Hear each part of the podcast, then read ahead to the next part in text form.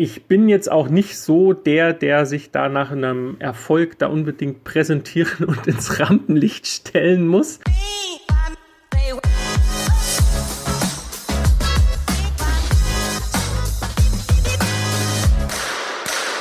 Treffer, Treffer, Treffer, Gold!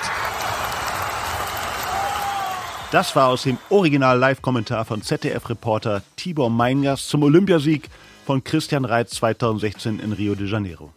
Herzlich willkommen bei Volltreffer, dem Podcast des Deutschen Schützenbundes, präsentiert von Maiton Elektronik GmbH, dem in Deutschland führenden Hersteller elektronischer Schießanlagen für das 21. Jahrhundert. Maiton, präzise, flexibel, einzigartig.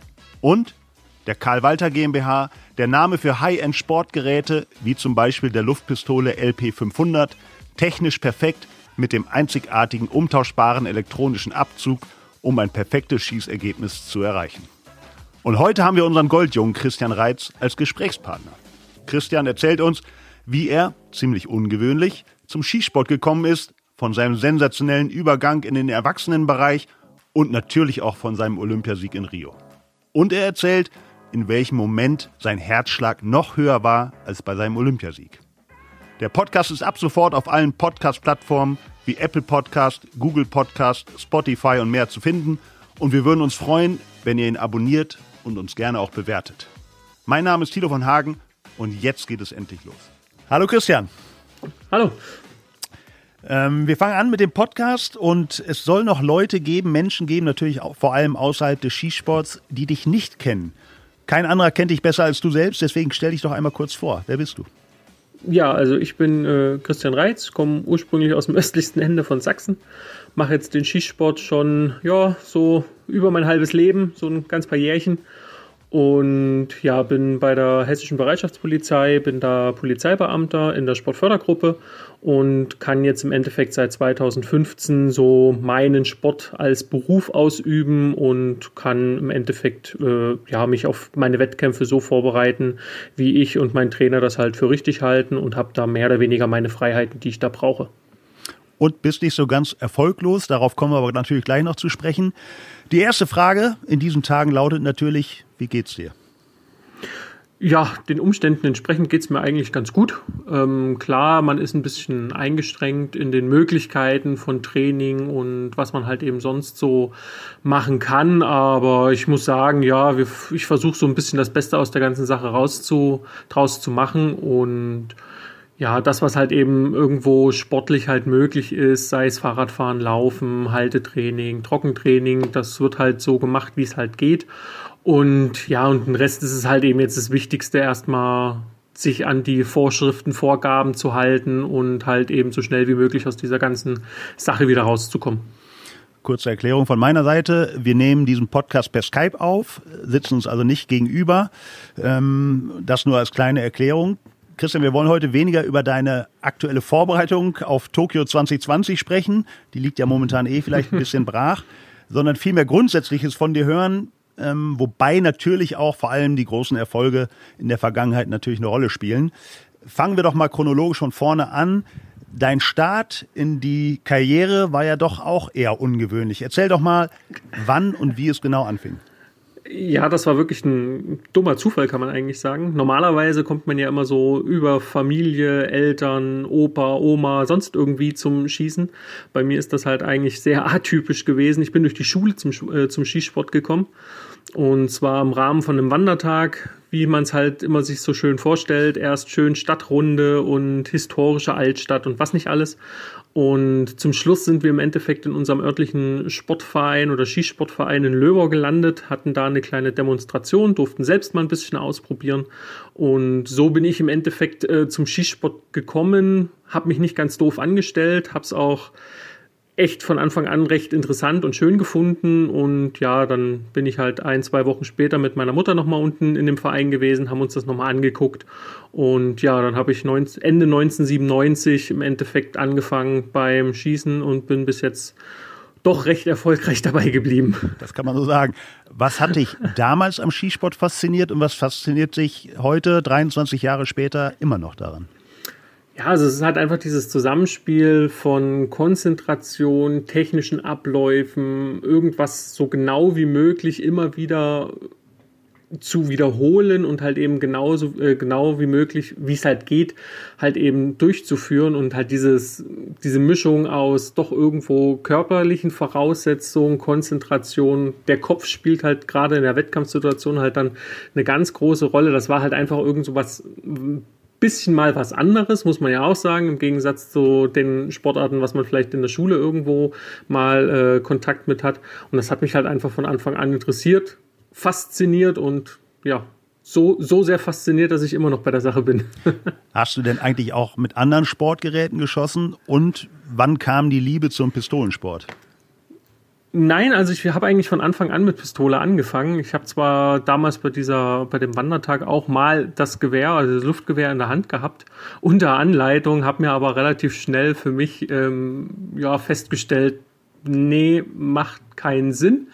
Ähm, gefiel mir auch irgendwie, aus was für Gründen auch immer. Es ist vielleicht auch völlig, also mittlerweile gar nicht so richtig nachvollziehbar, aber es ist halt einfach so gewesen, dass ich von Anfang an für Pistole war und halt im Endeffekt von Anfang an nur Luftpistole, also mit Luftpistole angefangen habe und wirklich nur Pistole geschossen habe. Wie ging es dann nach den Anfängen weiter? Die ersten Erfolge ließen ja nicht lange auf sich warten, oder? Ja, also es, es, ist schon so gewesen, dass ich jetzt nicht unbedingt das größte Talent war. Also auch in meiner Klasse ähm, oder in meiner Stufe haben so ein, zwei mit mir auch angefangen gehabt, mehrere. Und muss man auch sagen, dass der ein oder andere dann doch eigentlich das größere Talent war. Also die haben sich am Anfang ein bisschen leichter getan. Aber äh, mit der Zeit war es dann halt doch so gewesen, dass ich da mich immer mehr ran kämpfen konnte. Und der große Vorteil war dann halt gewesen, was ich mir halt dann doch vielleicht ein bisschen über viel Training und viel Trainingsfleiß aneignen musste. Das war dann halt umso besser für mich halt einfach abrufbar und dementsprechend hatte ich dann halt mit der Zeit irgendwo bei den Wettkämpfen halt dann doch immer mal wieder ein bisschen die Nase weiter vorn und konnte da halt und kann auch immer noch halt auf diesen Trainings, auf diesen Trainingserfolg im Endeffekt so ein bisschen aufbauen. Also bist du kein Jahrhunderttalent, sondern eher ein Trainingstier. Ja, doch, eigentlich schon. Ähm, Talent sagt auch mein Trainer, bei dem ich damals äh, angefangen habe, dem ich auch viel zu verdanken habe, dem Edmund Bader. Ähm, der hat auch wirklich immer mal wieder so das auch resümieren müssen. Ich war jetzt nicht das größte Talent, aber von Anfang an eigentlich schon immer sehr trainingsfleißig und habe da halt wirklich viel reingesteckt und das kommt mir jetzt auch wirklich zugute bist du eigentlich mal Junior des Jahres geworden, so wie Bogenschützin Elisa Tadler im Einzel und das Gewehrtrio Anna Janssen, Melissa Ruschel und Johanna Tripp im Teambereich für 2019? Junior des Jahres, gute Frage. Vielleicht gab es das Frage. doch gar nicht damals. Ich weiß es ehrlich gesagt nicht. Also das ein oder andere, klar, äh, regionale Ehrungen und solche Sachen gab es da dann auch schon das ein oder andere, wobei ich aber im wirklich im, im jugendlichen Bereich da noch nicht irgendwo so ganz von dabei war. Klar, im Luftpistolenbereich war ich da schon ganz gut und habe auch die, den einen oder anderen Erfolg ähm, mit nach Hause bringen können, aber so richtig in Anführungsstrichen so richtig los ging es dann eigentlich wirklich erst im, im Schnellfeuerbereich, wo ich dann halt so Ende der Jugend, Anfang Juniorenbereich dann mit Schnellfeuer angefangen habe. Da ging es dann auch ja mit Nationalkader und den ganzen Sachen erst los und da fing das dann auch mit, mit solchen Ehrungssachen und denen, äh, was noch dazu gehört, halt erst so richtig an. Ja, Erfolge, Ehrungen, vielleicht anders gefragt, wie wichtig war es bei dir, Erfolgserlebnisse auf dem Weg nach oben zu haben? Wichtig schon, aber gerade auch am Anfang war eigentlich der, oder ist eigentlich immer noch so, der, der Kampf mit mir selbst ist da eigentlich der größere, größere Motivator. Mhm. Ähm, halt einfach dieses sich selbst irgendwo an, eine, an ein Maximum zu bringen, was man eventuell auch gar nicht erreichen kann. Also es ist doch relativ unwahrscheinlich, dass ich irgendwann mal im Schnellfeuerbereich äh, 600 vollschießen werde.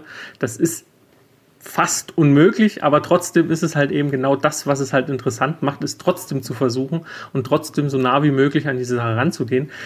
Ich bin jetzt auch nicht so der, der sich da nach einem Erfolg da unbedingt präsentieren und ins Rampenlicht stellen muss. Ähm, deswegen, also so die Erfolge, das ist schön, klar, logisch. Das ist dann halt einfach die Belohnung auch für die harte Arbeit, aber ich bin jetzt nicht so der, der das dann halt äh, ja, die ganze Zeit herumtragen muss und am besten noch mit einem Schild vor der Stirn. Ich bin dann so eher, ich freue mich da und weiß dann, okay, für die nächste, für die nächste Zeit, was ich dann zu tun habe, um das natürlich auch dann irgendwo wieder zu wiederholen und halt eben irgendwo bei anderen Wettkämpfen dann wieder die Leistung zu zeigen. Da kommen wir gleich noch drauf, auf äh, deine Zurückhaltung, Bescheidenheit. ähm, äh, Frage jetzt, der Juniorenbereich, der Wechsel vom Juniorenbereich in den Erwachsenenbereich, der äh, gelang dir perfekt. Du bist gleich bei deinem ersten Weltcup bei den Männern, den hast du gewonnen in Rio 2.8. Und kurz Zeit später bist du bei deinen ersten Olympischen Spielen in Peking äh, Dritter geworden, hast also Bronze gewonnen. Wie sind deine Erinnerungen an diese zwei Meilensteine in deiner Karriere?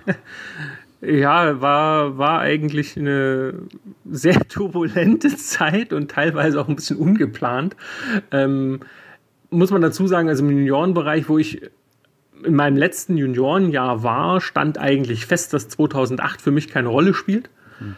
ähm, weil es halt einfach von dem Qualifikationsmodus, den es da halt gab, eigentlich keine Möglichkeit für mich zu geben schien.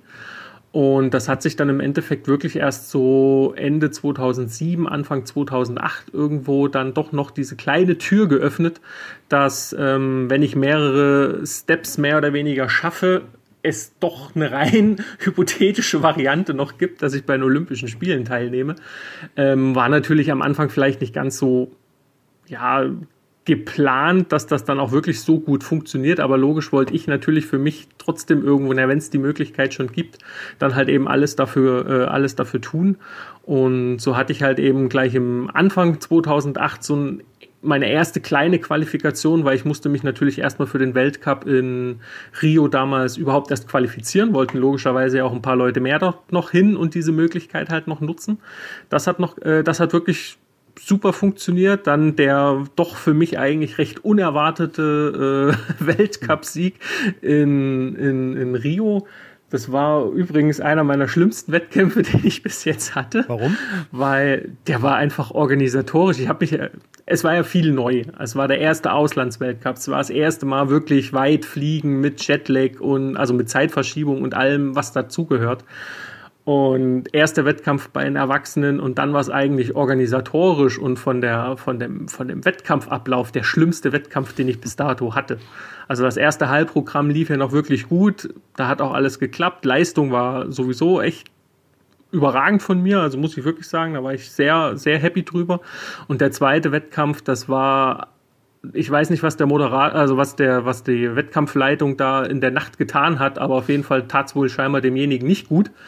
Er hat nur noch falsche Kommandos gegeben. Es hat von vorne bis hinten nichts funktioniert. Ich habe, glaube ich, bei eigentlich ja sieben Serien, die ich schießen müsste, ich glaube, achtmal verweigert, die Serie anzunehmen, weil die Kommandos falsch waren, er falsch gedrückt hat und, und, und, und, und. Also es war wirklich ein sehr witziger Vorkampf und das Wichtigste an der ganzen Sache war eigentlich wirklich nur gewesen, dass wo ich rausgegangen bin, dass mein Trainer, damals war es ja noch der René Osthold, ähm, der Assistenztrainer vom Schnellfeuerbereich, er mir dann eigentlich nur gesagt hat, hier kannst einen Haken dran machen mit, ähm, mit dem Top-Team-Status, das klappt. Und ich dann ja dumm gefragt hat, naja, reicht's fürs Finale? Ja, ja, darfst als Erster reingehen. Ich so, okay okay. Und dann ging es halt eigentlich weiter. Also es war von, von Anfang bis Ende ein sehr, sehr lustiger, sehr lustiger und turbulenter, turbulenter Wettkampf. Und mit dem Sieg habe hab ich wirklich nicht gerechnet. Ja, und dann ging es im Endeffekt Stück für Stück weiter. Wir hatten dann die nächste Qualifikation, wo reduziert wurde von fünf potenziellen Olympia-Fahrern auf drei. Die drei haben dann nochmal zwei Weltcups geschossen, den in Mailand und den in München. Und dann stand ja im Endeffekt fest, dass ich dann äh, mit dem Ralf nach Peking fahren werde. Und ja, dass da dann Bronze rauskam, war auch ähm, nicht also ich war eigentlich mit meinem Finale nicht so sonderlich zufrieden, weil da gibt es so eine schöne Aufnahme so von dem Finale von meiner letzten Serie, wo man da vermutet, dass ich da ein gewisses Wort gesagt habe. Mhm. man sieht sehr schön in der Aufnahme und ich glaube, es weiß jeder, der das sich anguckt, was ich da gesagt habe, weil ich da in der letzten Serie eine 7 geschossen habe. Und ja, dass es dann schlussendlich noch für, für Bronze gereicht hat, das war, ich habe, glaube ich, da fünf Minuten unten auf der Tribüne gesessen und habe da mir oben diese Anzeigetafel angeguckt und habe es einfach nicht geschnallt, dass es dann halt doch für Bronze gereicht hat, bis dann irgendwann mal der Peter, der Peter dann auf mich zukam und mir dann gratuliert hat und dann kam es dann doch irgendwann mal bei mir an. Ich habe das schöne Zitat von dir gefunden nach dem Wettkampf in Peking. Zwischendurch habe ich mein Handgelenk nicht festbekommen und meinen Puls habe ich unter dem Hörschutz gut gehört. Da fragt ja, man sich super. natürlich, wie ist da erfolgreiches Schießen möglich? Ja, das ist eigentlich das genau. Lustigerweise mittlerweile finde ich es schön, wenn ich meinen Puls am Gehörschutz merke, weil das ein schöner. Äh, nein, also es ist man man viele stellen sich ja vor, dass man halt beim Schießen wirklich, oder dass wir jetzt als in Anführungsstrichen Profis da vorne stehen mit Ruhepuls. Das ist völlig an den Haaren herbeigezogen. Also ich habe da auch keinen Ruhepuls. Das geht auch von bis. Aber mit der Zeit lernt man halt einfach damit umzugehen. Und gerade solche Situationen, wo es dann halt vielleicht wirklich mal extrem ist und es dann halt doch irgendwo funktioniert, genau das ist ja das, was es dann für die nächsten Male dann halt auch in irgendeiner Form ein bisschen leichter macht. Weil man hat halt einfach dann irgendwo noch so diese Verknüpfung, es geht auch, wenn es sich halt so anfühlt. Und man lernt ja irgendwo mit der Zeit dann da ähm, damit umzugehen. Und da ja in, in, in Peking war es halt einfach so gewesen, das Handgelenk offen, das war halt eben diese wunderschöne Sieben die schöne Weite. Und ja, mittlerweile, es ist halt einfach, man, man lernt gerade aus solchen Sachen, man lernt halt auch, ist nun mal so, man lernt halt eben auch aus Fehlern und gerade auch bei Wettkämpfen, wo es vielleicht mal wirklich derb schief gegangen ist, auch da zieht man halt eben für sich, äh, für die Zukunft halt eben irgendwo so ein Resümee und nimmt halt auch definitiv für die nächsten Wettkämpfe dann halt auch einfach was mit. Ist dir so eine extreme Situation wie in Peking nochmal vorgekommen später? Ja, was heißt extrem? Klar, dass da irgendwo mal einer we weit weg geht. Ich meine jetzt mit dem Puls mal. und mit dem, äh, mit dem Handgelenk. Oh ja, das, das kommt immer, also das kann immer mal wieder vorkommen. Das ist vielleicht nicht immer ganz so ganz so dramatisch oder ganz so schlimm, aber es sind halt auch teilweise halt einfach technische Fehler, wo man vielleicht auch mal falsch reagiert hat auf eine Juryentscheidung. Da gab es auch mal sowas, da hat man dann halt einfach irgendwo ähm, dann auch in der Situation vielleicht falsch reagiert, wo man dann halt sich mehr über die Jury aufregt, als über, äh, über seine eigene Technik nachdenkt. Und so Sachen, das ist dann halt so dieses Gesamtbild, wo man halt einfach irgendwo mit der Zeit äh, für sich halt viel lernen kann. Äh, wir haben auf unserer Facebook-Seite die Fans und Schützen gefragt, was wollt ihr von Christian wissen? Da kommen jetzt die ersten Fragen. Helmut Margraf will von dir wissen, welche Atemtechnik du beim Präzisionsschießen benutzt die ganz klassische Doppelatmung. so wie es eigentlich jeder lernen sollte, so wie ich es auch meinen Leuten. Gut, wobei Präzisionsschützen habe ich jetzt nicht so viele, die ich, äh, die ich da immer mal wieder trainiere, aber so die wirklich die ganz klassische Doppelatmung, so Technikleitbild Deutscher Schützenbund, genau die habe ich im Endeffekt auch mit meinen kleinen, äh, ja, was heißt Abwandlungen ist halt nun mal einfach so, man versucht sich halt schon irgendwo an dem Modell festzuhangeln, aber mit der Zeit entwickelt man halt doch einfach seine Eigenheiten und Maroden. Und so ist es bei mir im Endeffekt auch. Aber es ist von der Atmung her, schieße ich bei Präzision ganz klassisch Doppelatmung, so wie man es eigentlich so in meisten Teilen in Deutschland macht und machen sollte. Das, die, das äh, freut die Trainerausbilder und meinen Kollegen Stefan Hoffmann sehr gut. Äh, nächste Frage unter anderem von Sven Schiebeck der möchte wissen, welchen Tipp hast du, um beim Wettkampf die Aufregung zu bekämpfen und den Puls runterzubekommen? Ja, wie gesagt, also es ist gar nicht unbedingt notwendig, den Puls runterzubekommen. Es ist eigentlich eher diese, dieses Lernen, damit umzugehen. Aber es ist schon richtig, dass jetzt ganz klassisch Yoga-Atmung, das liest man eigentlich immer irgendwo dann mal in dem Zusammenhang, ähm, dass man so einen Wohlfühlbereich für sich halt eben finden muss. Und das ist eigentlich so das Erste. Man muss erstmal feststellen, wo fühle ich mich okay? Also was ist von, mein, von der Erregung und vom Puls für mich in Ordnung? Mit welchem Rahmen kann ich da gut umgehen?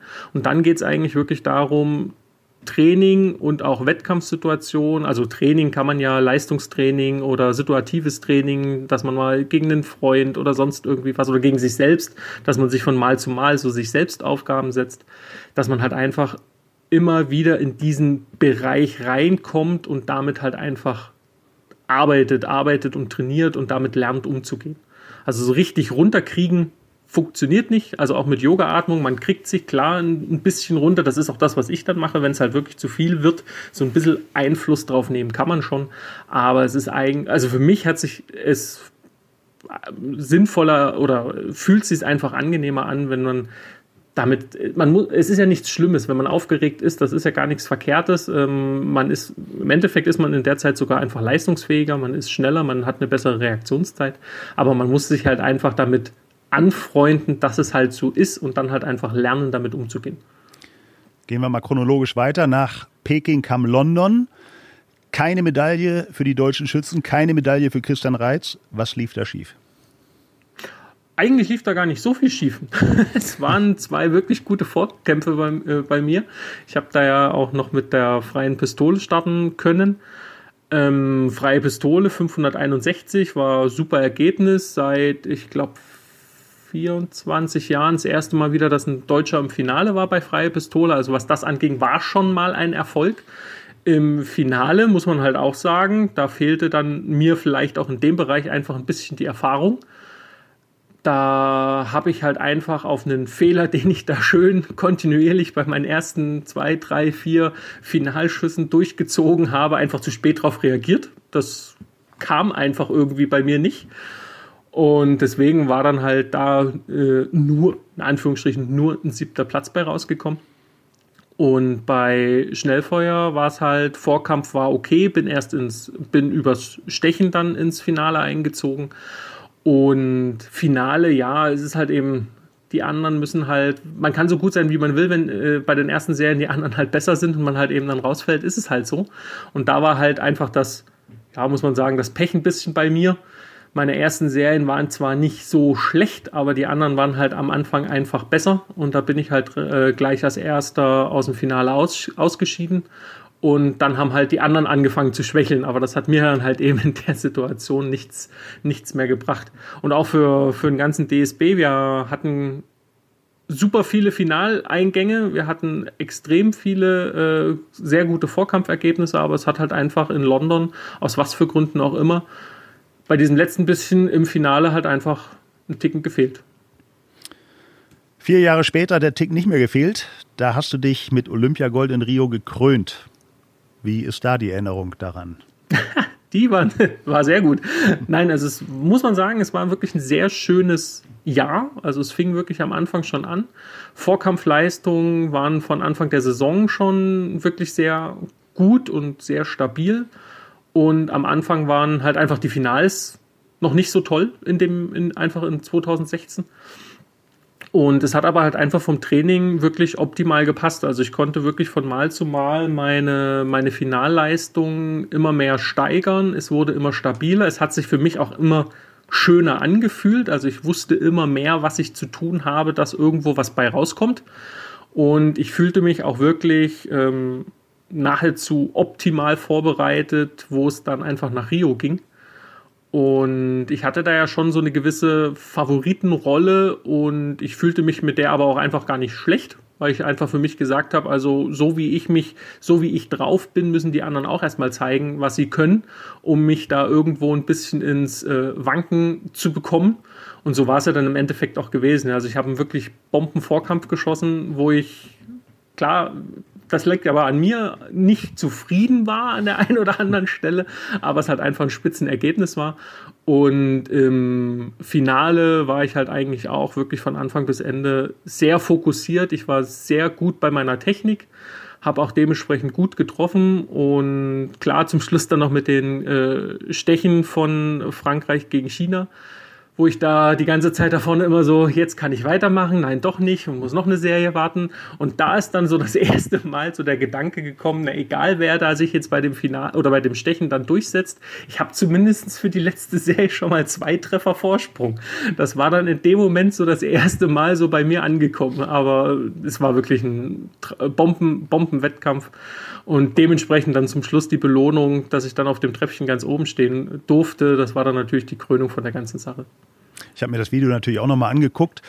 Was mir aufgefallen ist, selbst nach dem Feststand, dass du Olympiasieger bist, hast du in aller Seelenruhe dein Sportgerät gesichert und hast danach etwas schüchtern einmal kurz ins Publikum gegrüßt. Wie kann man auf diesem Höhepunkt der Karriere so ruhig, so gefasst bleiben? Ja, lustigerweise ähm, habe ich da ist noch nicht mal realisiert, was ich überhaupt in meiner letzten Serie geschossen hatte.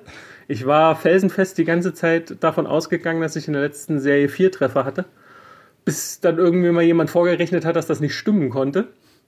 Also da war ich noch nicht so ganz ganz bei der Sache gewesen, aber es war halt, ja, das ist halt einfach irgendwo auch so drin, wenn man halt fertig ist, erstmal alles sicher machen, warten, bis der andere geschossen hat, dann ist es halt bei mir auch einfach so, dass ich dann auch erstmal zu dem zu meinen Kontrahenten mehr oder weniger dann halt hingehen. In dem Fall war es ja der Jean, mit dem wir ja auch vorher noch viel zusammen ja auch das ein oder andere Training absolviert haben und erstmal den anderen beglückwünschen und dass es dann bei mir so richtig angekommen ist, das hat glaube ich auch dann nochmal so, naja, so Stunde, anderthalb Stunden hat das auch nochmal gedauert, bis das dann auch wirklich bei mir dann angekommen war. Also es war, ja, man, jeder reagiert da ein bisschen anders und ich bin halt eher der, naja, lass mal erstmal alles sacken. Ähm, du hast es eben schon angedeutet, seit 2005 bist du im Prinzip Profi. Wie wichtig äh, war es und ist es für dich, dass du als aktuell, glaube ich, Polizeioberkommissar der Sportfördergruppe Hessen dich voll auf deinen Sport konzentrieren kannst? Ja, es ist natürlich sehr, sehr wichtig. Also richtig Profi-Status seit 2015. Also vor, vor Rio haben wir das dann im Endeffekt gemacht, dass ich mich habe, Anführungsstrichen, freistellen lassen für meinen Sport. Also diesen Profi-Status.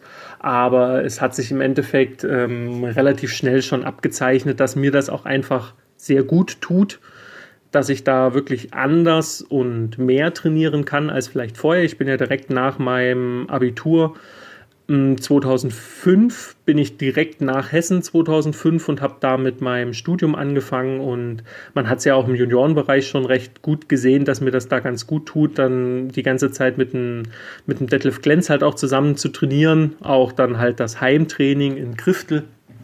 Das war schon wichtig und gerade halt eben jetzt im Sportschießen, wo man ja jetzt nicht irgendwie von seinem Sport leben kann, ist das halt natürlich auch eine sehr äh, angenehme Situation, weil ich bin in der Hinsicht halt einfach abgesichert, wenn ich denn dann mal mit dem Sport aufhöre. Ich habe halt eben meine Ausbildung, ich kann dann halt eben bei der Polizei halt meinen, meinen Dienst verrichten und habe da halt eine Ausbildung. Und sonst ist es halt auch einfach ja, schwer möglich. Wir hatten ja vorhin schon gesagt, also es ist halt auch irgendwo eine Kopfsache. Und wenn man halt eben vielleicht auch dieses private, berufliche nicht irgendwo alles in geregelten Bahnen läuft, ist man dann halt vielleicht bei der einen oder anderen Situation halt auch im Wettkampf einfach nicht ganz bei der Sache. Und das ist so natürlich schon eine sehr angenehme Situation. Ich bin da abgesichert, ich habe da mein, meine, meine, meine abgeschlossene Ausbildung und kann mich halt eben, solange ich meinen Sport ausübe, halt eben voll auf meinen Sport konzentrieren. Machst du denn da bei der Polizei auch noch Übungsschießen? Und äh, Frage dazu, da gibt es dann ja wohl nur einen Sieger, oder? Äh, ja, jein.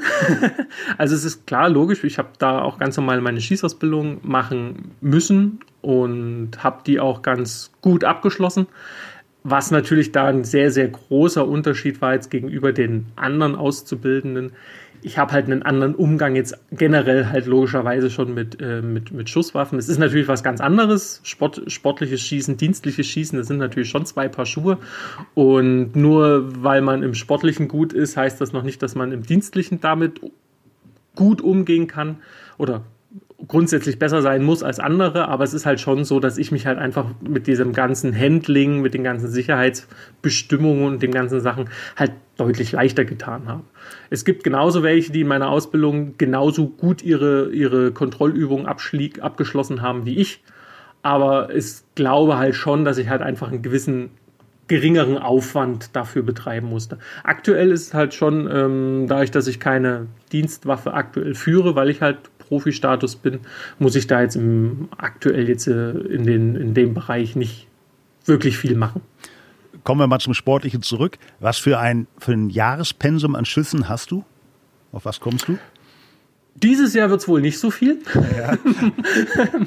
Nein, also es, normalerweise ist es so bei, bei mir so um die 35.000, was jetzt nur Kleinkaliber für Schnellfeuer angeht. Da kommt dann im Winter halt noch Luftpistole dazu oder halt wenn ich halt Luft trainiere, kommen halt noch die, die Luftsachen, äh, die, die Luftschüsse noch dazu. Ähm, das variiert aber halt von Saison zu Saison. Also jetzt das krasseste Jahr, das war dann halt logischerweise 2008, weil es halt einfach mit mehreren Etappen verbunden war und man hat natürlich sich immer auf jede jedes äh, ja auf jede Etappe halt optimal versucht vorzubereiten. Da waren es mit Wettkämpfen und allem drum und dran, ich meine 58.000. Das war dann halt mal so das höchste Jahr, aber so im, im Schnitt kann man so sagen, ja, um die 35. Was mir auffällt, wenn ich dich schießen sehe, äh, das ist auf jeden Fall mein Eindruck, du hältst das Sportgerät anders als andere Schützen. Irgendwie klappst du das Handgelenk aus oder ab. Ist das eine besondere Technik oder ist das einfach eine anatomische Gegebenheit?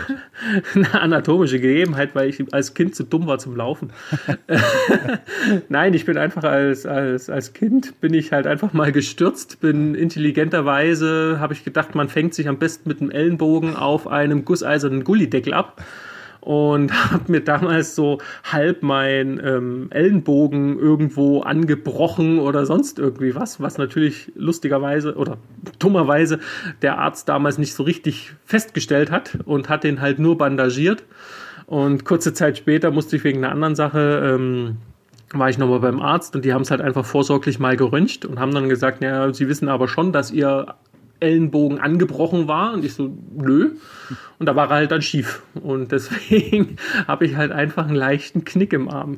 Ich strecke meinen Arm, ich strecke meinen Arm so aus, wie es mir möglich ist. Aber das sieht halt für andere manchmal ein bisschen krumm aus.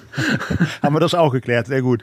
Ähm, Im DSB-Fragebogen hast du seinerzeit auf die Frage, woran musst du noch arbeiten, formuliert, technische Feinheiten. Was, was kann ein Olympiasieger denn noch verbessern?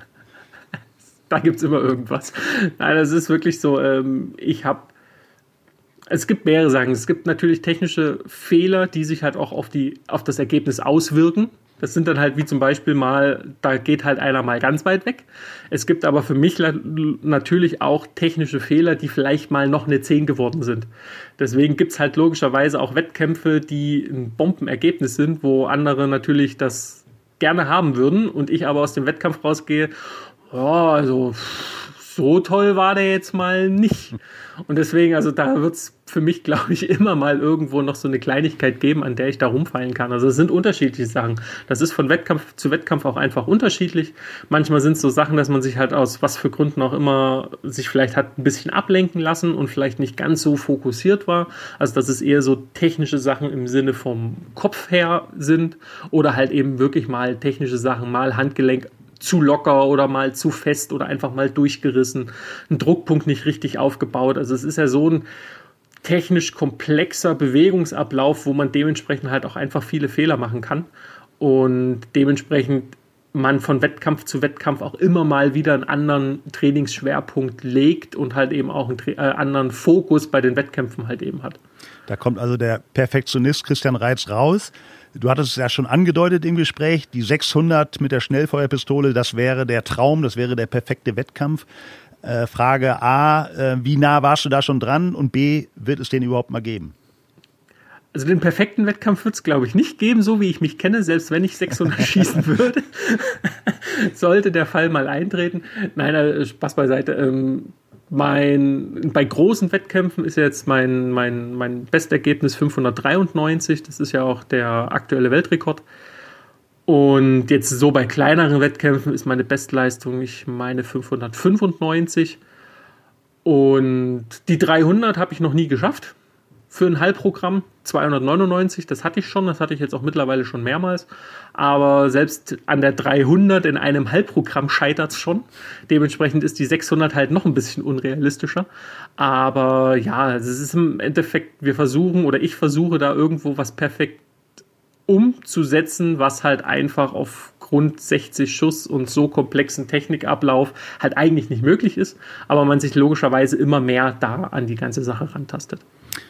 Ich habe natürlich auch deine unglaubliche Statistik begutachtet. Sagenhafte 105 Goldmedaillen hast du bei Olympischen Spielen, Welt- und Europameisterschaften, European Games, Weltcups und deutschen Meisterschaften gewonnen. Dazu noch 47 mal Silber und 27 mal Bronze, wenn das alles aktuell ist. Ähm, du bist es also gewohnt zu gewinnen. Siege sind schön, klar. Niederlagen aber oftmals hilfreicher, hast du auch schon mal angedeutet im Gespräch. Aus welcher Niederlage hast du am meisten gelernt und wie gehst du mit den seltenen Niederlagen um? Was am meisten gelernt kann ich jetzt, glaube ich, so gar nicht sagen, weil halt bei allen Wettkämpfen immer irgendwo Kleinigkeiten drinstecken, wo man halt irgendwas für sich ähm, gewinnen oder davon profitieren kann. Ähm, Ja, Niederlagen, klar, da gibt es schon, also gerade auch im, im, im, Juniorenbereich. Ich war von Anfang an auch bei den, bei den Europameisterschaften damit dabei, aber bis es im Endeffekt meine erste Einzelmedaille bei der Europameisterschaft oder bei dem großen internationalen Wettkampf war, das hat auch eine Weile gedauert. Seit 2003 war ich im Junioren-Nationalkader. Meine erste Einzelmedaille war dann 2006 bei der Junioren-Weltmeisterschaft.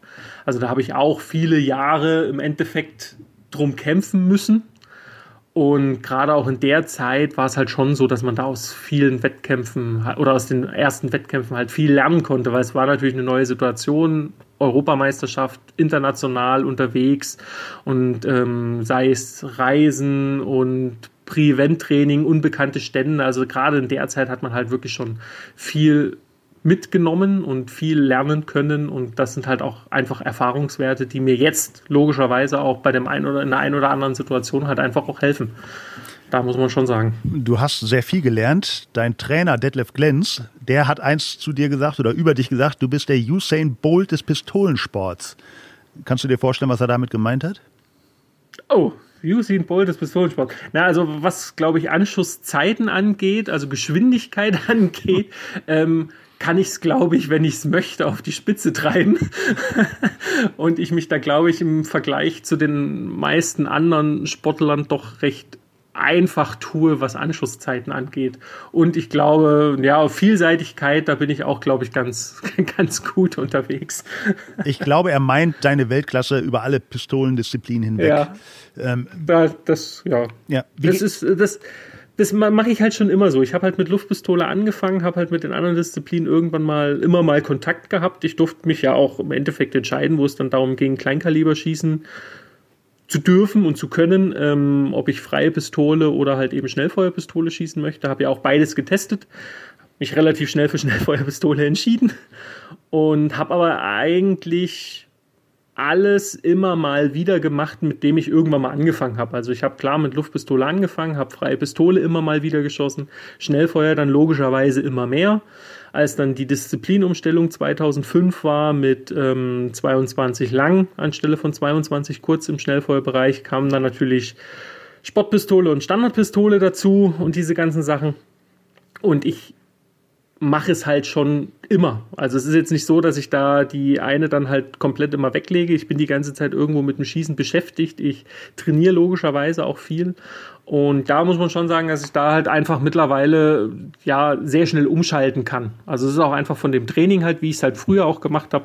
Da kam es halt öfters dazu, dass ich mit der einen Disziplin angefangen habe und mit der anderen Disziplin aufgehört habe im Training. Und so ist es halt eben jetzt auch, wenn ich halt mit der einen wenn ich an dem einen Tag den Wettkampf schieße, kann ich halt am nächsten Tag mit einer komplett anderen Disziplin an den Start gehen und das fällt mir halt doch relativ leicht. Wie gehst du damit um, dass du so ein Aushängeschild, Aushängeschild deines Sport bist, ja ein absoluter Star? Ja, wie soll ich damit umgehen? Also ich bin da, glaube ich, recht entspannt, recht entspannt und hm, ja, ich bin da jetzt nicht irgendwie, dass mich das jetzt in der Hinsicht verändert hat. Wenn irgendjemand was von mir will, den gebe ich trotzdem Antworten, auch wenn es vielleicht zeitlich manchmal nicht, äh, nicht immer so ausführlich sein könnte, wie ich es auch manchmal möchte, weil man versucht ja da doch schon irgendwie äh, das weiterzugeben, was man da halt vielleicht aus seiner Erfahrung halt einfach weitergeben kann und möchte oder das möchte ich ja logischerweise auch. Ähm, ich habe ja auch mittlerweile so den einen oder anderen, den ich auch trainiere, wenn es denn meine Zeit dann halt einfach zulässt, wo man halt sich auch da austauschen kann, wo ich dann halt auch mal wirklich als Trainer halt eben auch mal einen Tag auf dem Schießstand bin, ohne selbst vielleicht einen Schuss zu machen. Aber für mich muss man auch sagen, hilft das oder mir bringt das auch sehr viel, weil allein wenn man sich halt mit der mit der ganzen Thematik beschäftigt und es jemand anders erklärt, kommt auch manchmal so der Aha-Moment, was man vielleicht selbst in seiner in seinem Training nicht mehr so ganz im Vordergrund hat und was man vielleicht selbst auch einfach ein bisschen schleifen lässt. Und deswegen mache ich das gerne und ja, da bin ich glaube ich noch ja, wie soll man sagen, recht recht normal geblieben hoffe ich. Das kann ich definitiv bestätigen. Sehr bodenständig, immer nett, immer hilfsbereit, also absolut. Kommen wir nochmal auf Usain Bolt zu sprechen. Der, den verbindet man ja mit Geschwindigkeit, mit seiner 9, noch was Sekunden, mit seinem Weltrekord. Das wäre für euch ziemlich langsam, ja tragisch, weil fehlerhaft. Eure Serien ja. mit fünf Schuss müssen in acht, sechs und vier Sekunden absolviert werden. Wie trainierst du diese Zeitfenster, dass du also diese Zeiten so weit wie möglich ausnutzt? Im Endeffekt ist es vom, wie bei allen Sachen, ich glaube, das ist fast in jedem, in jedem Sport so, man trainiert vom Leichten zum Schweren. So machen wir es im Endeffekt auch jedes Jahr aufs Neue. Wir fangen halt wirklich mit dem Anschuss an, also mit dieser ersten Bewegung aus der Fertighaltung, 45 Grad halt hoch zur ersten Scheibe, um den ersten Schuss abzugeben. Und da steigern wir uns dann halt eben vom ersten Schuss, ersten und zweiten Schuss. Dann macht man die ganzen Serien, weil dann im Endeffekt die Übergänge ja sich wiederholen. Also das macht man da nicht 1, 2, 3 und 1, 2, 3, 4. Und wenn das dann halt irgendwann mal in 8 Sekunden funktioniert, dann fängt man halt im Endeffekt genauso an. Bei 6 Sekunden fängt dann auch wieder beim Anschluss an. Also wir machen das wirklich Step by Step. Und darüber trainieren wir im Endeffekt auch dieses Zeit, in Anführungsstrichen Zeit ausnutzen. Also es unterscheidet sich ja wirklich dann nur in Nuancen so nach dem Motto, wer später bremst, ist länger schnell. Also das, was wir beim Anschuss halt hochgehen, ist halt beim 8 Sekunden halt einfach ein Ticken langsamer. Man hat halt einfach in Anführungsstrichen die Zeit und kann das halt alles ein bisschen kontrollierter machen. Und in 4 Sekunden ist das dann halt einfach so eine Mischung aus, wie schnell muss es sein und wie viel Zeit kann ich mir lassen. Und das sind dann halt auch einfach die Kompromisse, die man halt eingehen muss in so einer Serie. Und logischerweise acht und sechs Sekunden, das funktioniert meistens noch recht gut. Und in vier Sekunden, gerade in der Wettkampfsituation, das ist halt einfach die Zeit, wo halt doch am ehesten halt einfach mal ein Fehler passieren kann. Und es da halt einfach schwierig wird, so einen Fehler halt dann auch irgendwo noch zu korrigieren. Und dementsprechend, also wir fangen wirklich immer vom Leichten zum Schweren und dann ist es im Endeffekt wirklich Wiederholung und so oft wie möglich im Training das irgendwo zu wiederholen, so genau wie möglich, um es dann halt einfach im Wettkampf umsetzen zu können. Hat das mal nicht geklappt? Hast du dich mal im Wettkampf verzockt? Oh, natürlich, also ich habe mich da schon öfters verzockt. Es kann Zeitfehler sind zwar relativ selten, aber jetzt gerade auch im Finale kann das auch mal passieren, ist mir auch schon passiert. Es kann auch einfach mal andere Fehler sein. Ich habe auch schon einen Boden geschossen in der Fertighaltung, das passiert auch mal.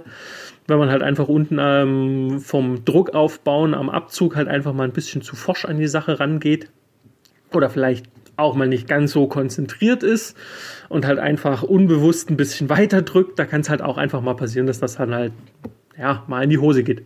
Aber das gehört halt auch einfach dazu. Wahrscheinlich sehr beruhigend für alle äh, Hobbyschützen, dass das auch dir schon passiert ist. Ja, das muss auch einfach. Das, das ist auch immer sowas, das, das muss einem eigentlich auch einfach mal passieren, weil wenn man sich irgendwo an, an eine Leistungsgrenze oder an ein Maximum ranbewegen möchte, muss man halt auch einfach mal über dieses Maximum drüber hinausgehen. Und wenn man halt eben testen will, wie viel man halt den Druckpunkt aufbauen kann, ja, da muss man halt eben auch mal drüber sein. Und deswegen, also das gehört halt auch einfach zum Training, in Anführungsstrichen, halt dazu. Und wenn man dann halt versucht, irgendwo was technisch umzusetzen, kann es halt auch einfach mal im Wettkampf schiefgehen. Machen wir mal einen kleinen Schnitt, kommen wir mal zu dem Privatmann Christian Reitz. Was macht der Sportler Christian Reitz, wenn er nicht am Schießstand steht? Trainer sein. Nein, Nein.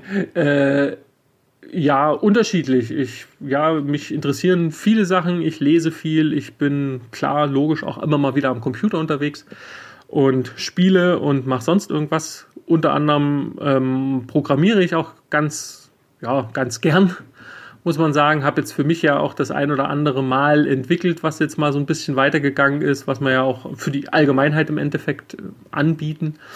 Aber viel Sport, viel Fahrradfahren, Laufen, Klettern, ja, was im Endeffekt alles, was, was so die Zeit ab und zu mal hergibt. Aktuell ist viel Zeit, aber in der Wettkampfsaison, da muss man halt logischerweise, da hat man ja nicht so viele Möglichkeiten, ähm, sich da irgendwo noch anderweitig zu beschäftigen. Da ist dann halt einfach der Sport halt sehr allumfassend und nimmt halt logischerweise auch viel Zeit in Anspruch. Du hältst ja auch Schlangen, oder? Ja. Wie, wie kam es dazu? Das war schon immer so was, was ich mir als Kind schon mal in den Kopf gesetzt hatte, dass ich unbedingt Schlangen haben wollte. Meine Mutter war davon natürlich auch super begeistert und hat gesagt, das kannst du machen, wenn du ausgezogen bist. Dementsprechend, als ich dann meine erste eigene Wohnung habe oder hatte, ähm, waren, glaube ich, die Schlangen, ich glaube, eher drin als der Schreibtisch. Da hat es nicht lange auf sich warten müssen, als ich dann meine ersten eigenen Schlangen hatte. Ja, und das hat sich noch durchgezogen. Also es ist mittlerweile deutlich weniger. Ich hatte schon zwischendurch mal ein paar mehr. Aber ja, Schlangen, Geckos, ich hatte auch mal eine Zeit lang Spinnen, Vogelspinnen, verschiedene Arten. Ähm, Terroristik allgemein interessiert mich logischerweise. Und ja, aber es sind auch super Haustiere für mich, weil die können auch mal eine Woche ohne, ohne tägliches äh, Bemuttern gut auskommen. Die brauchen bloß frisches Wasser. Füttern kann man sie alle ein, zwei Wochen und da sind die wirklich sehr froh drüber und das reicht denen. Deswegen ist das auch sehr praktisch für mich manchmal. Äh, ich habe gesagt, äh, außerhalb des Sports, jetzt kommen wir doch wieder irgendwie zum Sport, weil in deiner Freizeit setzt du dich auch für deinen Sport ein. Du bist DSB-Athletensprecher und Mitglied der Athletenkommission äh, der ISSF, des Weltverbandes. Wie wichtig ist dir diese Arbeit und wie sieht diese konkret aus? Ja, also damals äh, als aktiven Sprecher vom, von, von Pistole, das war dann halt, wo ich gesagt habe, ja, kann ich mir gut vorstellen, dass ich dann gleich gesamtaktiven Sprecher im selben Rutsch geworden bin. Das war eher eine, äh, auch im Endeffekt Zufall. Also es war jetzt nicht so, dass ich da jetzt die Ambition gleich hatte, das zu übernehmen, aber es hat sich dann halt einfach so ergeben. Ähm, ich versuche da schon irgendwo die Interessen der, der Athleten da zu vertreten, auch einen Austausch mit anderen Sportarten zu haben. Da gibt es ja auch immer Athletenvertreter, Versammlungen, wo man halt wirklich sportartenübergreifend halt einfach sich austauschen kann. Es gibt ja auch viele Themen, die halt alle betreffen, sei es, sei es Doping, sei es irgendwelche Unterstützung, Förderung, was es da alles so noch um den eigenen Sport drumherum gibt, Rahmenbedingungen, DOSB, IOC und was es da so alles gibt und im Endeffekt jetzt seit 2000 seit 2018 dann auch in der ISSF-Athletenkommission mit dabei, wo halt aktuell auch logisch viel strukturelle Sachen halt sich einfach ändern aufgrund auch des neuen Präsidiums, des neuen Präsidenten und dem, ähm, was alles noch mit hinten dran hängt. Und da versuche ich halt eben oder versuchen wir als Kommission halt eben irgendwo die Interessen halt von den Athleten zu vertreten, weil wie es ja immer bei so Sachen ist, es geht zwar grundsätzlich nicht ohne die Athleten, aber viele Sachen versucht der ein oder andere dann vielleicht über die Köpfe der Athleten hinweg zu entscheiden. Und da versucht man halt eben irgendwo noch so viel Einfluss zu nehmen, was halt einfach irgendwo möglich ist. Aktuell ist die Situation, ja, gerade bei der äh, Athletenkommission von der ISSF, wir machen sowieso viel über Internet, über WhatsApp oder über Skype oder was man da halt eben gerade aktuell so zur Verfügung hat.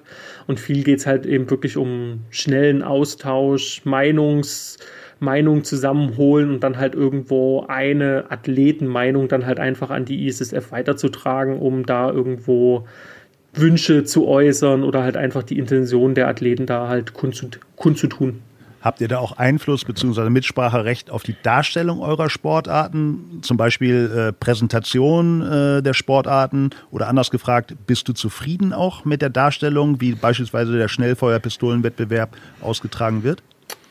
Ähm, ja, haben wir auch. Also ich hatte vorher auch schon vor der Kommission, war es auch so zum Beispiel gewesen, dass ich auch bei dem derzeitigen Finale von Schnellfeuerpistole mitgewirkt habe. Also man hat sich im Endeffekt getroffen, mehrere Sportler und halt Vertreter von der ISSF, um verschiedene Modelle zu testen. Klar, wenn man irgendwas Neues machen will, muss man halt auch einfach mal gucken, ob es überhaupt geht, was man sich da so auf dem Papier ausdenkt.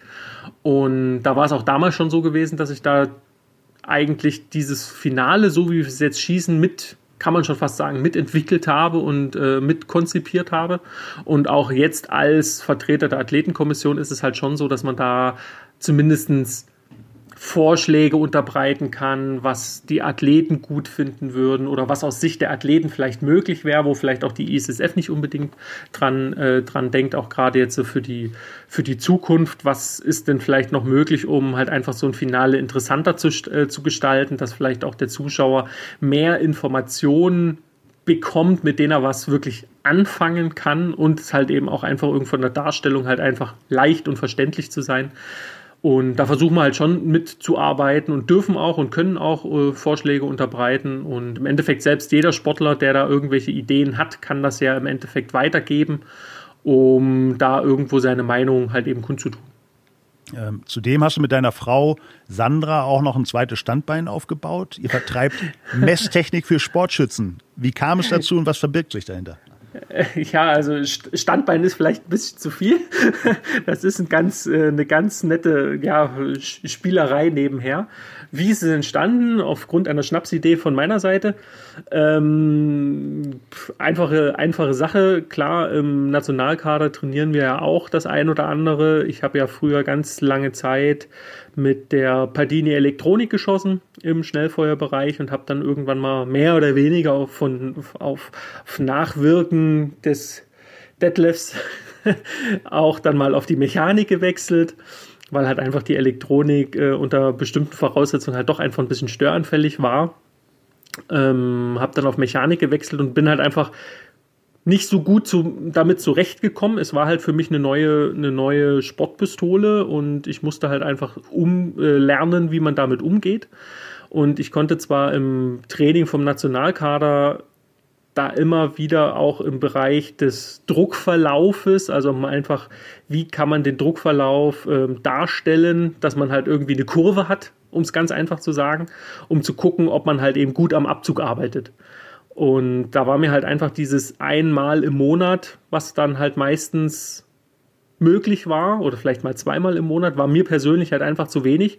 Und ich bin irgendwann mal nach Hause gegangen oder nach einem Lehrgang habe gesagt, es kann doch wohl nicht so schwer sein, sich da irgendwas zusammenzuschustern, dass man damit irgendwie auch zu Hause trainieren kann und habe mir dann halt im Endeffekt was für mich gebaut. Und als das dann einigermaßen ganz gut für mich funktioniert hat, stand dann irgendwann mal die Sandra daneben und hat gesagt, so, wenn das jetzt geht, hätte ich dann gern auch eins. Hab ihr dann auch eins gemacht und eins gebaut und da kam dann als nächstes so und jetzt hätte ich das ganz gerne auch noch in einfach, dass ich das einfacher benutzen kann. Dann haben wir es halt nochmal komplett umgebaut oder ich habe es dann im Endeffekt nochmal komplett umgebaut und dann war es halt einfach so weit, dass wir gesagt haben, naja, das könnte vielleicht den einen oder anderen anderen Sportler halt auch interessieren. Und dann haben wir im Endeffekt Nägel mit Köpfen gemacht und haben gesagt, okay, dann ziehen wir es halt so auf, dass wir es als Kleingewerbe anmelden. Wir haben das ganze Ding auch patentieren, im Endeffekt patentieren lassen und haben dann halt gesagt, okay, und dann versuchen wir es halt einfach. Es war jetzt nicht so, dass wir da jetzt mit, mit irgendwie hier den großen Reibach äh, machen wollen oder dass wir da irgendwie da jetzt wirklich uns eine goldene Nase verdienen können. Ähm, aber es war im Endeffekt so, naja, wenn wir es machen, dann machen wir es wenigstens richtig. Und ja, und da ist halt mittlerweile diese Messtechnik, Messtechnik für Sportschützen oder Mess, Messtechnik Sportschießen entstanden, wo man dann halt eben immer mal wieder so kleine Sachen, also gerade im Endeffekt, unser Standbein ist im Endeffekt dieses, dieser Druckverlauf, dieses Druckverlaufssystem, wo man halt einfach mit wenigen Mitteln recht gut darstellen kann, was man denn eigentlich so beim Schießen mit seinem Abzug da fabriziert und ob das gleichmäßig ist und ob da vielleicht einfach noch Potenzial zur Verbesserung halt einfach ist. Du bist also ein echter Tausendsasser. Äh, als Trainer bist du auch schon aktiv, hast du angedeutet. Du hast die Trainer A-Lizenz. Ist das etwas, was dich später, Achtung, Wortspiel, reizen würde? Gute Frage, nächste Frage. Habe ich mir ehrlich gesagt noch keine Gedanken gemacht. Ich habe damals, muss man auch sagen, den, die B-Lizenz eigentlich aus Langeweile gemacht.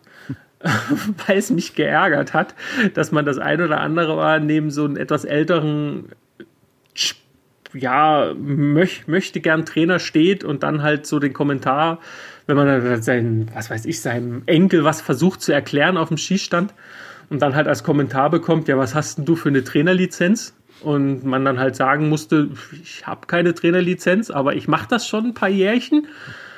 Und das hat mich dann irgendwann mal so, in Anführungsstrichen, fand ich diese Diskussion immer so überflüssig, dass ich dann irgendwann gesagt habe, ach, wenn ich jetzt die Zeit habe, mache ich irgendwann mal die B-Lizenz. Habe dann halt die B-Lizenz ähm, gemacht und äh, die A-Lizenz habe ich gemacht, weil sie Sandra machen musste oder machen wollte.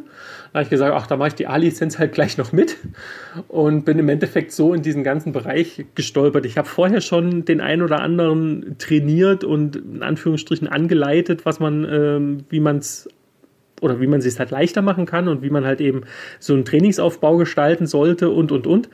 Und ja, im Endeffekt ist die A-Lizenz halt einfach bloß das offizielle Blatt Papier. Aber es ist schon so, dass es mir schon Spaß macht und für mich auch einfach, wie ich ja vorhin gesagt habe, schon so eine gewisse Abwechslung ist und halt eben auch manchmal dieses ganze Schießsportliche von der anderen Seite betrachten kann und ich halt für mich halt auch einfach viel daraus ziehen kann und viel dabei auch einfach für mich lernen kann, muss man halt auch sagen. Deine Frau, Ob das dann mal die Zukunft wird, schauen wir mal. Deine Frau Sandra habe ich eben schon angesprochen. Auch da bist du, seid ihr einsame Spitze.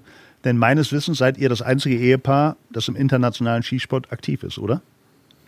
Äh, ja, da hat man schon mal drüber nachgedacht. Aber ich meine, bei der Weltmeisterschaft gab es noch ein anderes Pärchen. Es war noch kein verheiratetes Paar, aber es war zumindest ein Pärchen. Ja, aber es ist wirklich so, es hat sich halt, muss man sagen, man weiß ja nicht, ob das dann immer in der Situation dann logischerweise auch funktioniert, weil sportlich ist es halt ja immer noch mal eine andere Situation.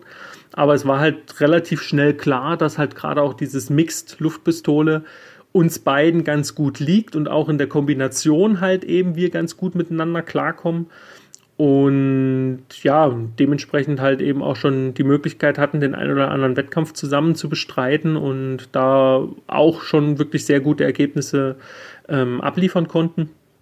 Und es ist natürlich auch eine sehr angenehme Situation, weil man halt eben durch das regelmäßige Training auch zu Hause zusammen man halt einfach gut weiß, wie der andere reagiert, was seine Stärken, was seine Schwächen sind, wie er auch reagieren kann oder was passieren könnte, wenn es halt mal nicht funktioniert.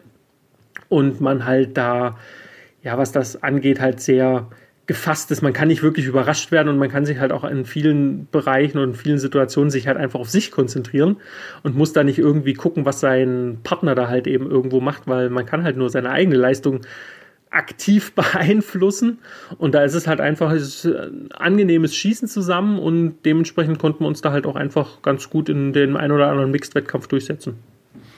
Hand aufs Herz, hattest du beim Antrag einen höheren Puls oder bei der entscheidenden Serie in Rio? äh, hm, schwierige Sache. Bei der entscheidenden Serie in Rio war ich, glaube ich, relativ ruhig, weil da hatte ich ja zumindest schon mal realisiert, dass ich die zwei Treffer Vorsprung hatte, was beim Antrag dann vielleicht nicht ganz so der Fall war. nee, also es war, war, war, ja, nicht, nicht wirklich vergleichbar, aber natürlich der Antrag, der, der war dann vom, vom, vom Herzschlag vielleicht genauso, genauso, wenn nicht sogar ein Ticken mehr als in Rio. Sehr schön. Ähm, du hast schon die Mixed-Erfolge äh, von euch angesprochen. Euer großes Ziel ist natürlich das gemeinsame Erleben von Tokio 2020 oder Tokio 21. Damit sind wir doch noch bei Tokio angekommen. Wäre das die vorläufige Krönung für euch, wenn ihr da gemeinsam antreten könntet? Natürlich wäre das eine, eine super, super Wettkampf oder ein super äh, Erlebnis für uns zwei, wenn wir da als, als, als Paar antreten können. Ist halt die Frage, ob das funktioniert und ob es halt klappt. Das ist halt einfach vom Qualifikationssystem, müssen wir halt eben einfach noch ein bisschen abwarten. Und gerade auch jetzt mit der aktuellen Situation geschuldet, ist ja sowieso alles noch ein bisschen diffuser geworden. Aber klar versuchen wir da halt irgendwo uns zu profilieren und uns irgendwo ins rechte Licht zu rücken, dass da halt einfach diese Möglichkeit immer noch besteht. Und dass wenn sich die natürlich für uns irgendwie darstellt, werden wir die natürlich gerne und dankend, dankend annehmen und versuchen dann halt bestmöglich umzusetzen. Aber es steht halt einfach noch auf einem anderen Blatt Papier. Wir müssen halt erstmal gucken, wir müssen uns selbst logischerweise auch irgendwie erstmal qualifizieren. Es muss überhaupt erstmal feststehen, wie überhaupt dieser ganze Qualifikationsmodus auch gerade im Hinblick auf Mixed dann für Olympia halt eben, welche Rahmenbedingungen es da halt eben gibt. Aber natürlich wäre das halt für uns echt ein Bombenereignis, wenn wir da halt eben dann schlussendlich als Paar in Tokio an den Start gehen dürften. Bombenereignis, gutes Stichwort. Ich bin mit meinen Fragen durch. Jetzt kommen noch drei von weiteren Fans oder Schützen zum Abschluss. Lasse Leue fragt, ob du dir schon einmal eine Verletzung zugezogen hast, die dir eine längere Pause vom Schießen eingebracht hat, zum Beispiel Überbelastung. Mmh, schwierig. Jein. Also ich glaube, ich habe da mittlerweile ein recht gutes Gespür dafür, wenn es denn dann mal zu viel ist. Ähm, ich hatte da schon das ein oder andere Mal, dass dann vielleicht einfach von der Belastung her das Handgelenk ähm, vielleicht ja jetzt noch nicht irgendwie eine wirkliche Überbelastung ist, aber dass es halt einfach ja ein bisschen schmerzt muss man sagen, aber weniger beim Schießen, sondern dann eher so bei alltäglichen Sachen, wenn man dann halt vielleicht irgendwie das Handgelenk bewegt und da dann halt irgendwo es ein bisschen zwickt oder dass es in der Schulter vielleicht ein bisschen zwickt, aber dass ich wirklich aufgrund von Überbelastung eine Pause machen musste, noch nicht. Dann, wenn ich eine Pause machen muss, dann war es vielleicht eher, dass ich wieder irgendeinen Blödsinn in meiner Freizeit fabriziert habe und deswegen dann vielleicht nicht unbedingt gewohntermaßen an den Skistand gehen konnte. Racing Roland will wissen, achtest du als Profischütze auch auf Ernährung und Fitness oder nur reines Schießtraining? Nein, also reines Schießtraining bringt nicht viel. muss man leider feststellen, musste auch ich feststellen, dass so eine gewisse Fitness und gewisse Grundvoraussetzungen gar nicht mal so schlecht sind und wirklich ähm, einem das Leben auch irgendwo ein bisschen äh, vereinfachen. Also ich muss auch gerade sagen, wenn man Wettkämpfe hat, wo vielleicht die Bedingungen ein bisschen schwieriger sind, also zum Beispiel extrem warm. Alles, was man körperlich irgendwo sehr gut puffern kann, muss man kopftechnisch da irgendwo nicht abrufen. Also was man körperlich an Fitness mit in so einen Wettkampf reinträgt, belastet halt einfach den Kopf deutlich weniger. Wenn man halt einfach körperlich schon am Ende ist, kann es kein guter Wettkampf werden. Deswegen ist es halt schon eine gewisse Grundfitness, achte ich auch drauf, Grundstabilität, Körperstabilität. Das ist auch der Grund, warum ich dann irgendwann mal beim Klettern gelandet bin ähm, oder beim Bouldern, äh, wo ich halt wirklich viel für meine Grundstabilität, Körpergefühl tun kann mit Anführungsstrichen wenig Aufwand, also wo ich kein großes Equipment dazu brauche, außer halt eine Kletterhalle, aber die gibt es mittlerweile wie, wie Santa Meer in manchen Bereichen. Und was Ernährung angeht, ist es auch so. Es ist jetzt nicht so, dass ich jetzt hier wie vielleicht andere Sportarten, die jetzt äh, irgendwo Gewichtslimits haben, da tagtäglich Diäten halten muss oder sonst irgendwie was. Aber es ist halt schon so, dass man gerade, wenn es so auf die Wettkampfphasen hingeht, dass man sich da auch privat irgendwo ge gesund und ausgewogen versucht zu ernähren. Und auch bei Wettkämpfen ist es halt so, dass ich jetzt nicht unbedingt, wenn ich in irgendeinem neuen Land bin, direkt vor dem Wettkampf irgendwas total Neues ausprobiere. Da ist es dann schon eher so, dass ich bei den ersten oder beim Ankunftstag so ein bisschen ausprobiere, was geht und was geht nicht das dann während der Wettkampfzeit halt so durchziehe, damit es mir halt gut geht, dass ich halt meinen Wettkampf irgendwo bestmöglich über die Runden bekomme. Und wenn man dann halt immer mal, mal irgendwas experimentieren will, da ist nach dem Wettkampf halt meistens auch noch mal ein bisschen Zeit. Also da ist es halt schon so, dass man da mit Sinn und Verstand an die ganze Sache rangehen sollte. Abschlussfrage, auch mit Sinn und Verstand? Ist Paris 2024 ein weiteres Ziel oder beendest du vorher deine Karriere? Will Shooting Team Germany wissen? Gute Frage, nächste Frage. Also mittlerweile ist es einfach so, ähm, ich werde es vermutlich so lange machen, wie es halt im Endeffekt geht und Sinn macht. Aber da muss man halt auch ganz klar sagen, das muss man von Jahr zu Jahr im Endeffekt entscheiden, weil man kann so viel wollen, wie man will, aber wenn es halt einfach körperlich oder einfach vom, vom, vom Leistungstechnischen halt einfach nichts mehr bringt, muss man dann halt auch irgendwo für sich selbst dann noch eingestehen, dann bringt es halt auch einfach nichts. Aber solange ich bei dem Niveau und mit dem Spaß und das alles auf de, mit, dem Le mit dem Leistungsstand halt eben so umsetzen kann, denke ich da ehrlich gesagt nicht wirklich über ein fixes Ablaufdatum meiner sportlich, äh, sportlichen Karriere nach. Es ist mehr oder weniger wirklich von Jahr zu Jahr, wo ich halt einfach für mich entscheide, geht, geht nicht. Aber klar, irgendwo, ähm, solange, es, solange es von der Leistung her möglich ist, ist natürlich dann auch 24 womöglich noch im, im, im, im Rahmen, wo man sagen kann, ja, da kann man ja vielleicht nochmal angreifen. Das wollen wir hoffen. Christian, das war's. Ich bedanke mich ganz herzlich bei dir für das Gespräch. Ich hoffe, dass es dir auch ein bisschen Spaß gemacht hat. Ja, es war sehr lustig. Wünsche dir natürlich alles Gute in der Hoffnung, dass du auch bald wieder ganz normal trainieren kannst und auch Wettkämpfe wahrnehmen kannst und drücken natürlich insbesondere für Tokio 20 oder auch 21 die Daumen. Vielen lieben Dank. Wir danken unseren Partnern der Maiton Elektronik GmbH und der Karl Walter GmbH und freuen uns auf den nächsten Podcast. Mit wem? Das wissen wir selber noch nicht genau. Sicherlich aber ein weiterer spannender Gesprächspartner. Bis dahin wünschen wir euch gut Schuss, alle ins Gold und bleibt gesund. Ciao.